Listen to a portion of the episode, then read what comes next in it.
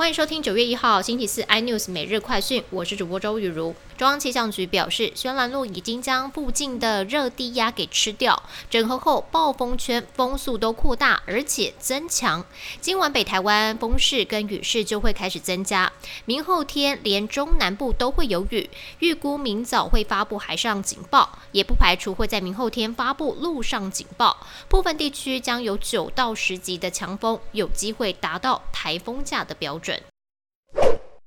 中国疫情再起，一天新增了三百零七例的本土病例，其中四川新增一百三十二例最多。中国当局在进行大规模的核酸检测以及封控的措施。成都市政府就宣布，今天开始连续四天全员都要核酸检测，全体居民原则居家。这是今年继上海封城以来，中国祭出最大规模的封城的封锁令，凸显了清零政策对经济活动的干扰持续扩大。令人担忧的是，红海、英特尔、丰田等重量级的企业在成都都有设厂。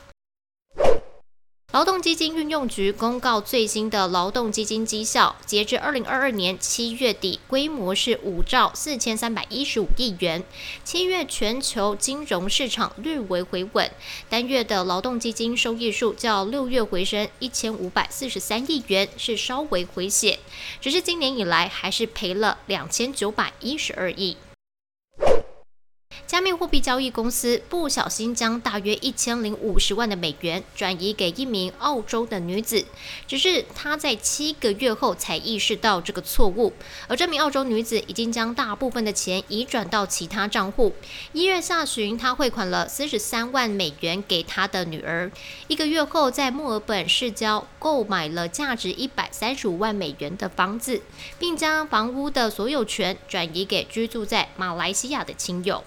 更多新闻内容，请锁定有线电视四十八八十八 M O D 五零四三立财经台 iNews，或上 YouTube 搜寻三立 iNews。感谢台湾最大 Podcast 公司声浪技术支持。你也可以在 Google、Apple、Spotify、KKBox 收听最新的 iNews 每日快讯。